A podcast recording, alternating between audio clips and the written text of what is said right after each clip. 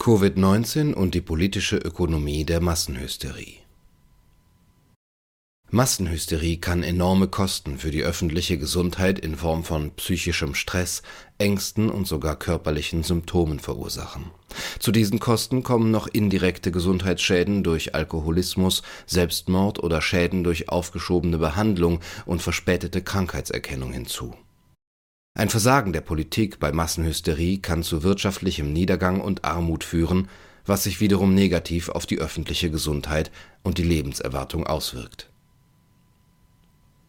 Studien zur Massenhysterie haben sich meist auf Ausbrüche im lokalen Umfeld von Schulen oder Unternehmen konzentriert. Im digitalen Zeitalter der globalen Massenmedien und der sozialen Medien besteht jedoch die Möglichkeit einer globalen Massenhysterie, ein Phänomen, das noch nicht untersucht wurde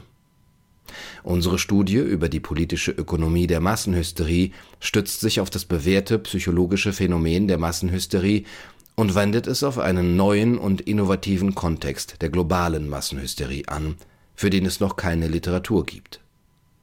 Genauer gesagt haben wir analysiert, wie das politische System die Wahrscheinlichkeit und Ausbreitung von Massenhysterien in einer digitalisierten und globalisierten Welt, die auf wirtschaftlichen Prinzipien beruht, beeinflussen kann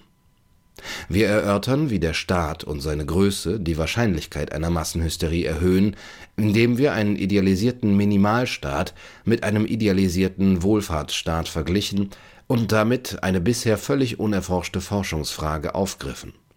Unsere Ergebnisse sind äußerst relevant und wichtig, da die durch die Massenhysterie ausgelösten politischen Fehlentscheidungen potenziell katastrophale Auswirkungen auf die öffentliche Gesundheit haben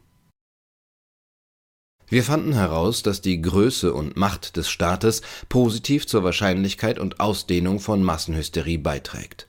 Je zentralisierter und mächtiger ein Staat ist, desto höher ist die Wahrscheinlichkeit und die Ausbreitung von Massenhysterie. In einem Minimalstaat gibt es Selbstkorrekturmechanismen, die die kollektive Hysterie begrenzen.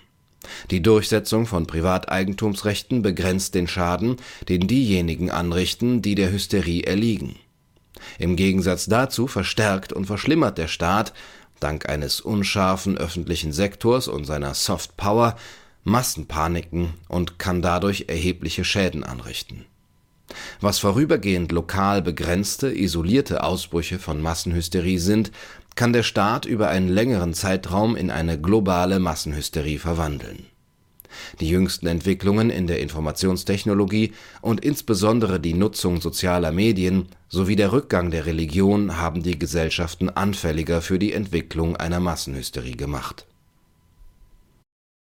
Sobald die Regierung von einer Massenhysterie erfasst wird, steigt leider das Ausmaß des Schadens, den die Hysterie an Leben und Freiheit anrichten kann, da die Achtung des Staates vor Privateigentum und grundlegenden Menschenrechten eingeschränkt ist die Verletzung grundlegender Menschenrechte in Form von Ausgangssperren, Abriegelungen und erzwungenen Geschäftsschließungen hat sich während der Covid-19-Krise deutlich gezeigt. Natürlich ist das Covid-19-Beispiel eher indikativ als repräsentativ und seine Lehren können nicht verallgemeinert werden. Während der Covid-19-Krise haben mehrere Autoren argumentiert, dass die invasiven Maßnahmen, wie zum Beispiel die Schließung von Betrieben, aus Sicht der öffentlichen Gesundheit unnötig und sogar schädlich für die allgemeine öffentliche Gesundheit waren. Tatsächlich hatten frühere wissenschaftliche Untersuchungen über Maßnahmen zur Eindämmung von Krankheiten während einer möglichen Grippepandemie vor solchen invasiven Maßnahmen gewarnt und ein normaleres soziales Funktionieren empfohlen Außerdem gab es als Reaktion auf frühere Pandemien wie die asiatische Grippe von 1957 / 58 keine Lockdowns, und die Forschung vor 2020 hatte sich gegen Lockdowns ausgesprochen. Aus diesem Blickwinkel betrachtet waren die Lockdowns ein politischer Fehler. Wir haben gezeigt, dass diese politischen Fehler möglicherweise auf eine kollektive Hysterie zurückzuführen sind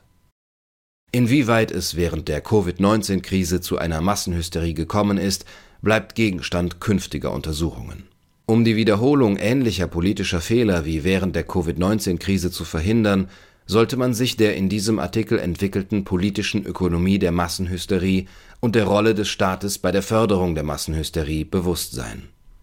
Staatliche Eingriffe während einer Massenhysterie können sich aufgrund von politischen Fehlern negativ auf die öffentliche Gesundheit auswirken. Du,